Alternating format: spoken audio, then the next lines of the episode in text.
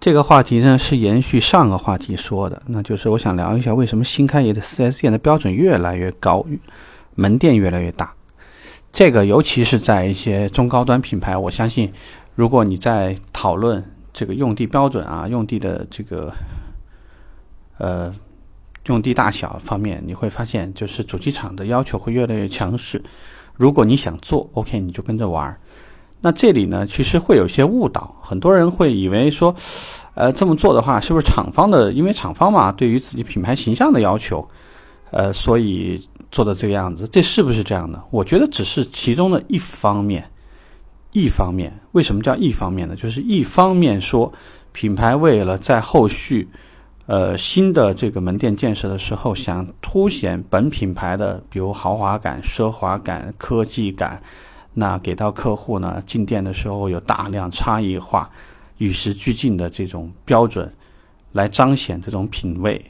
啊，然后让客户呢这种强化它的忠诚度，品牌长期持有、长期这个服务，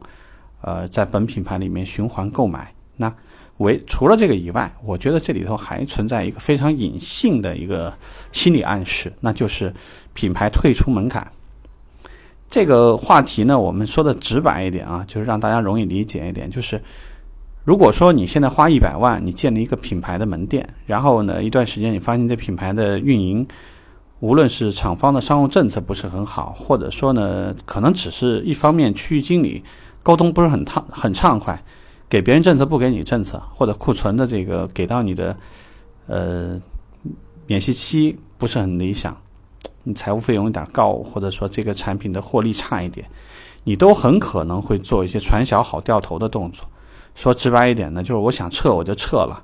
啊，我损失的这点钱呢，可能通过厂家给你点渐渐返还，你也就把这钱给补上了，啊。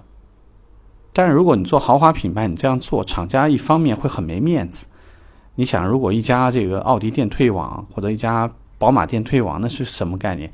这并不是一件很好看的事情，所以既然你要做，那么厂家呢就会很希望说，如果你投了两个亿，你觉得你会轻易的退网吗？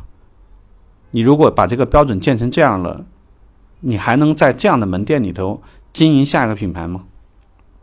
这无疑就让你呢把自己的身家性命就绑进去了，再加上你在未来的一段时间很长的时间，不管集团还是哪儿，一定是会跟你考去讨论。你多长时间收回成本，就迫使你不得不去花时间多去想想，我去怎么去想把这个经营做好，我怎么去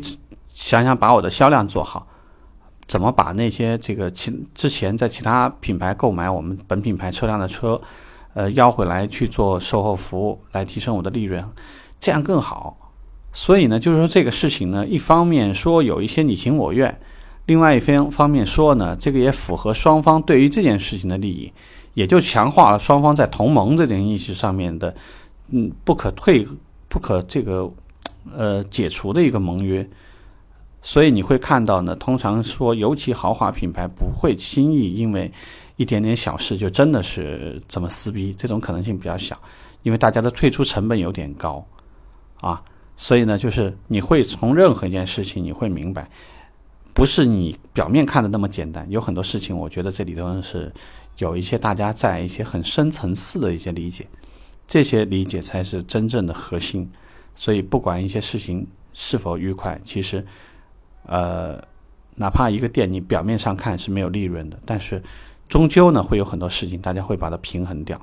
啊，终究呢会有很多事情最后还是会朝着一个比较看上去比较健康，最后谈妥的一个状态去拓展。去发展，其实跟这个是有必然关系的，